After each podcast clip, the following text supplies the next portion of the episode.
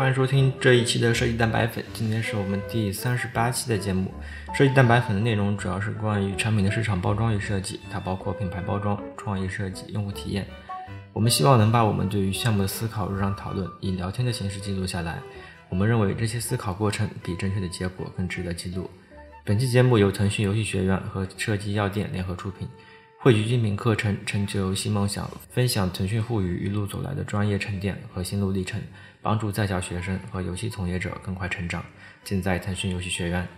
大家可以通过网易音乐、荔枝 FM、腾讯游戏学院、iTunes 上面的播客搜索关键词“设计蛋白粉”或“设计药店”订阅与收听我们的节目。也可以通过公众号“设计药店”，店是电流的店，给我们留言。嗯。大家可以看到，我们在通用头里面其实多了腾讯游戏学院这样子一个关键词。简单的来说呢，一方面是大家多了一个订阅的渠道，另外一方面呢，通过这样子一个渠道，大家可能也能够听到一些更多维度或者说其他方面的一些内容的可能。嗯，我感觉比我们两个在这边能够说的更广一点。是，毕竟两个人的知识领域还是有限的。嗯嗯。然后这就是关于腾讯游戏学院的。嗯。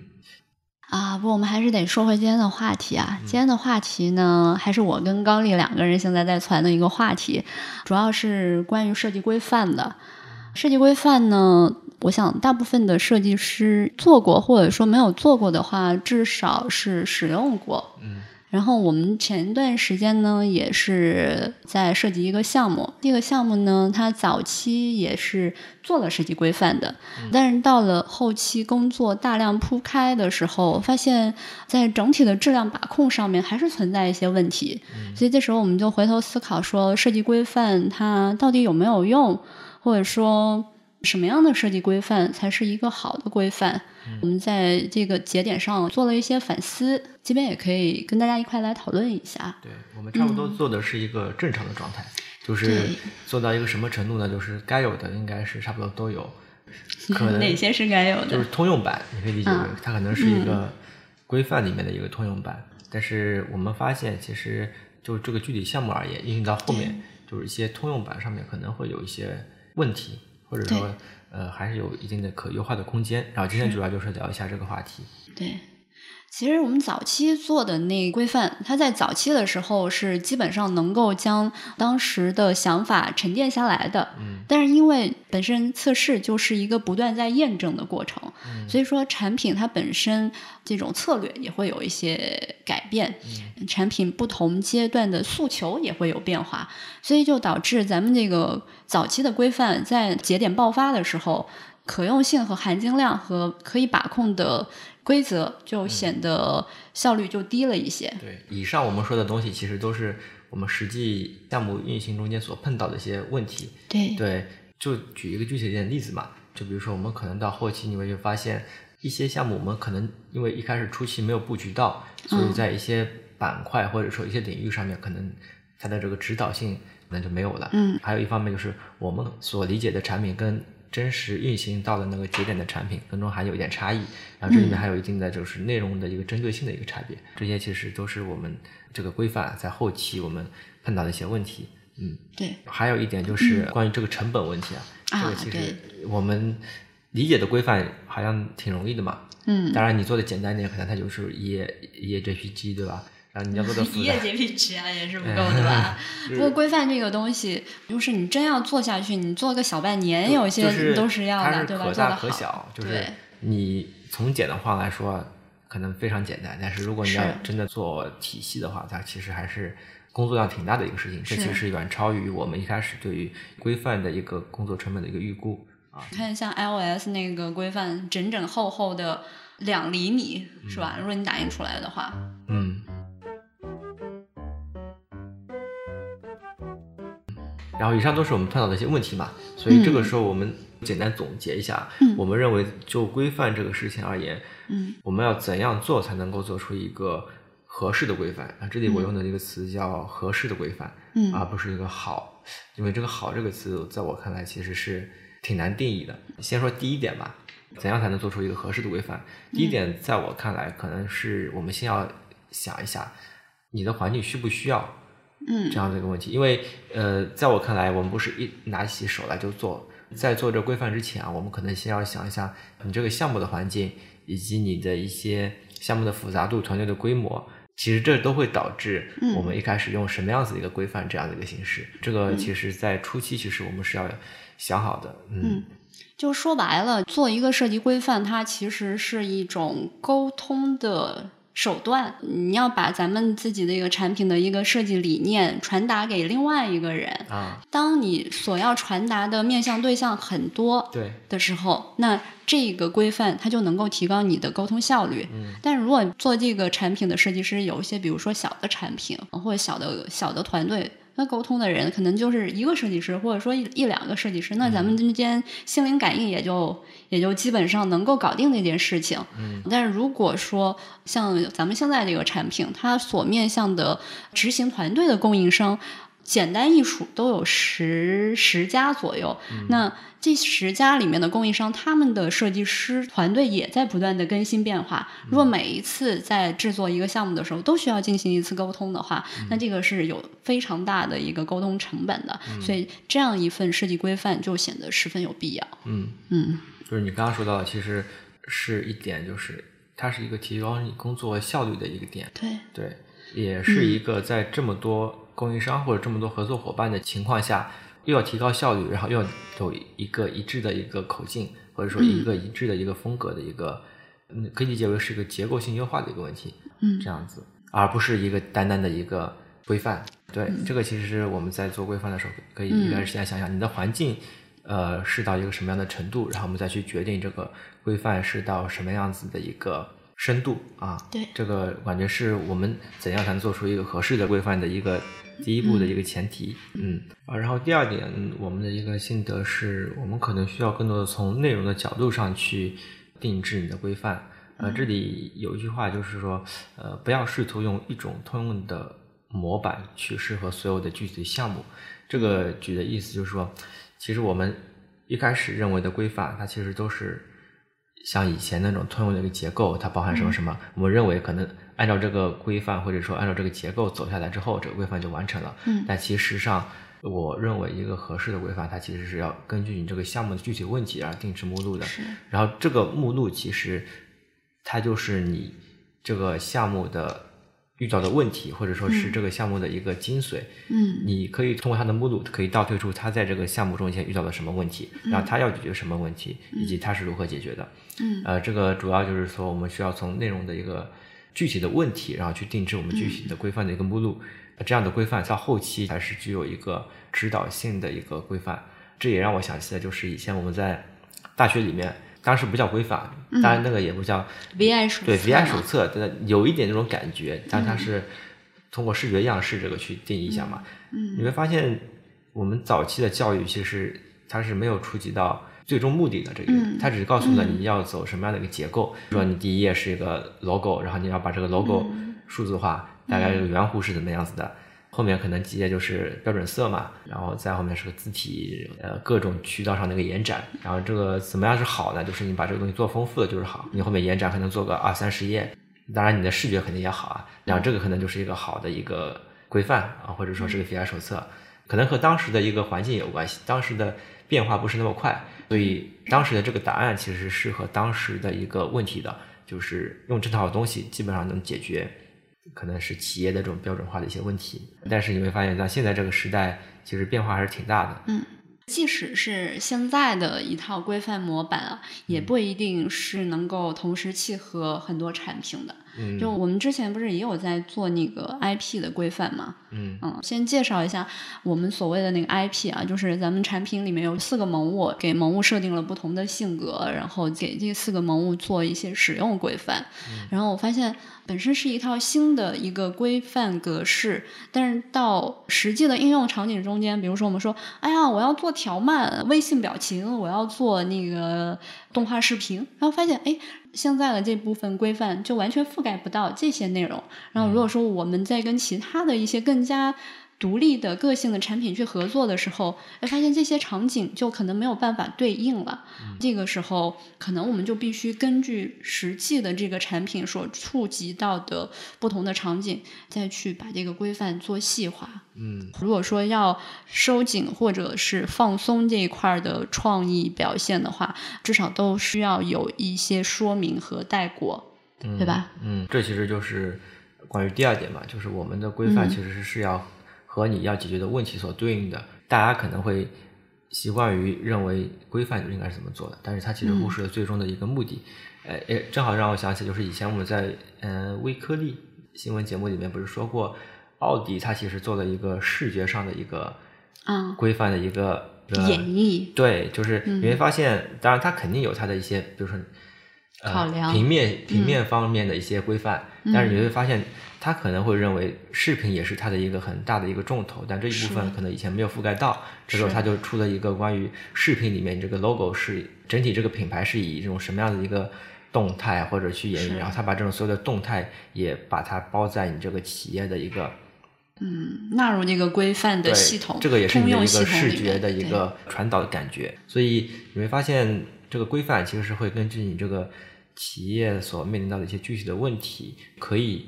开创出一些新的一些栏目，或者说是啊，做针对性的解答的。嗯是，嗯，我觉得这个就是两点，一个是市场环境有变化，就是咱们现在的媒体渠道、媒体传播手段。都已经变得非常多样，比起二十年、三十年前，肯定是有很大的变化的。所以这个规范所覆盖的场景跟现在这个场景必须匹配。然后第二个就是产品本身它是有不同的特点的，比如说你奥迪一个汽车品牌，嗯，跟咱们的一个游戏产品，或者比如 iOS 的这种系统，那那它本身产品的属性就有很大的不一样，所以他们出来的规范内容是完全不一样的。所以就像高丽最早说的，就是一套设计规范。它肯定是无法通用覆盖到所有的品类的设计问题上。嗯嗯，这是第二点嘛。然后第三点，我们感觉就是刚才看的其实是内容，然后后面我们看的是人。呃，我们先确定了这个内容了之后，我们发现，即便是同一个内容，其实对于不同的人。我们所做的规范的内容也是不一样的。比如说，以 IP 这个角度上啊，我们可能确定了这个形象是怎么样子的，但是你这个规范是给谁看的？是给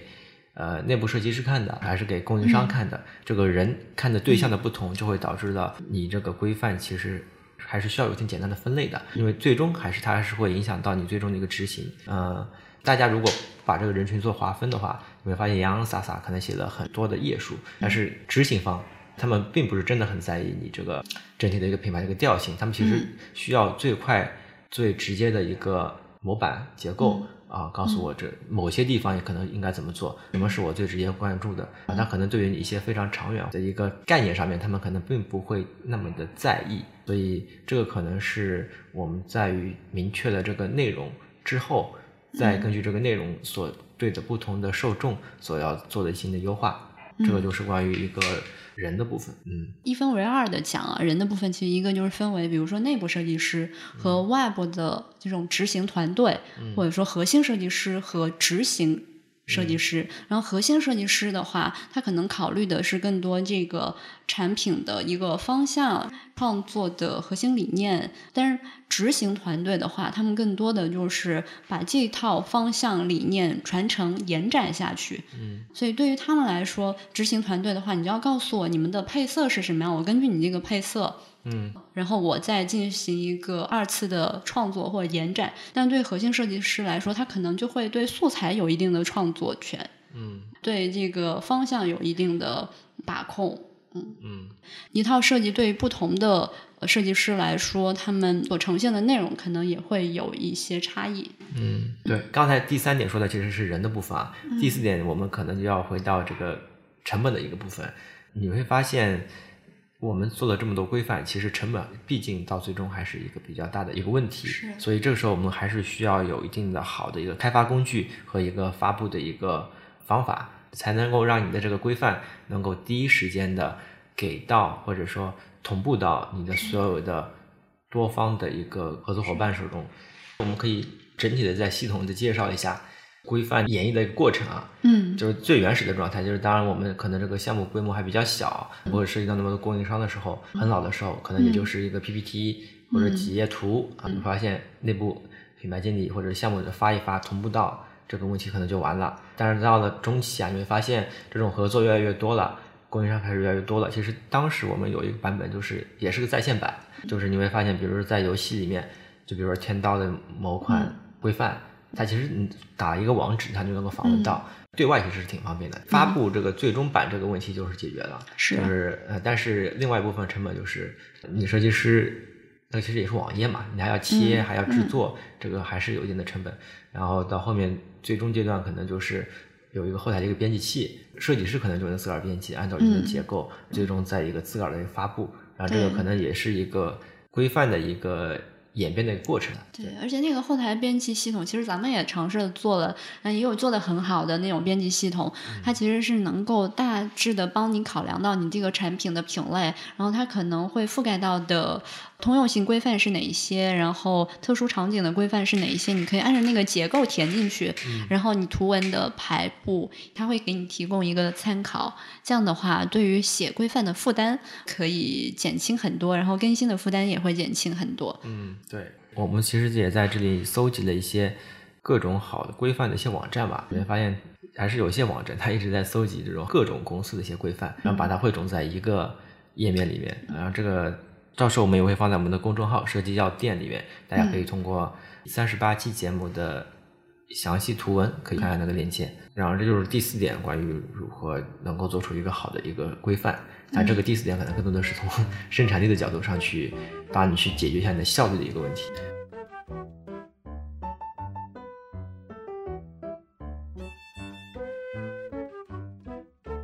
那总的来说，这四点啊，就是在我们看来，做到这四点基本上可以做到一个合适的规范。我们强调的更多的是合适。但是，我们说了这么多呃话，其实一直在说规范，一直在说限制。我们在平时的一些接触当中，也会感觉到。有一些声音，就是说，有了规范之后，是不是就不能创新了？这样子的一些，毕竟是一种限制。对，这样子的一些就是观点的提出啊。我觉得从一定意义上讲，它拦掉了我们的一些设计上的通路，但是它一定也会有一个开口去给你发挥的空间。嗯，记得工业光魔艺术总监 Alex Jagger 他说过。呃，一句话叫做“设计来源于限制”，或者说在限制条件下权衡得出最优解，就是设计的魅力。嗯，我觉得设计本身它就是在一些特殊命题下去寻找答案的过程，就跟我们在做数学题的时候去寻找一个解题思路、得出答案的这么一个类似的过程。然后这也是它的游戏性所在。所以我觉得从某一方面来讲，设计本身就是一个限制的命题。如果是没有限制的，那它可能不能称之为设计，它可能就是称之为个人艺术。嗯，所以我觉得限制在某一方面也能够在不同命题底下发挥出它不同的一个设计魅力。嗯，我是这么理解的，就是因为我们在项目中间不可避免的会接触到其他的一些产品，就比如这个产品并不是自研的，因为我们也会涉及到一些被规范的一个情况，就比如说。以 NBA 这这样子的项目为例，其实他们是有一个很严格的一个素材露出的一些一些限制的，比如说它要同时出现几个球员，这些都是非常具体而且严格的一些规范。当然这是不能改变的。我是感觉，并不是说在那抱怨这个规范怎么那么严格。我感觉我们应该看到更多的是，这里是让你所有的素材能够有一定合力的一个统一的一个话语的形式。因为我们可能只是做其中一个点，如果过度的去展示一些自我，然后我们过度的强调其中一个点的一些个性、个性或者说创新的话，它其实在整个产品的合力上来说，它其实并不能够产生一个统一的一个声音。啊，然后这其实就是我理解的，就是规范与创新的关系。我都认为，你如果能够在这个规范下面能够做出一个。我们不说好，我就感觉能够形成统一，就是正常，能够达到他这个要求的一个作品出来，那我感觉这其实就是你的创新。你的创新并不是只是一定要从你的单点的作品上做的多么不同啊，反正这个其实是关于我理解的规范与创新之间的一些关系。嗯，总结一下，这期节目差不多就是讲的是设计规范对到底有没有用这么一个话题。然后，当然我感觉设计规范肯定是有用的，但是嗯如何去制定一个合适的一个设计规范，嗯是一个比较值得讨论的一个点。总结的来说，我们可能是需要根据我们这个产品或者说这个项目的一些具体的一些情况，第一就是你这个规范的一个大小、形式。第二部分就是关于你这规范的一些具体的一些内容，有目录。第三部分可能是根据你这个人群的一些不同而给出一些不同的一些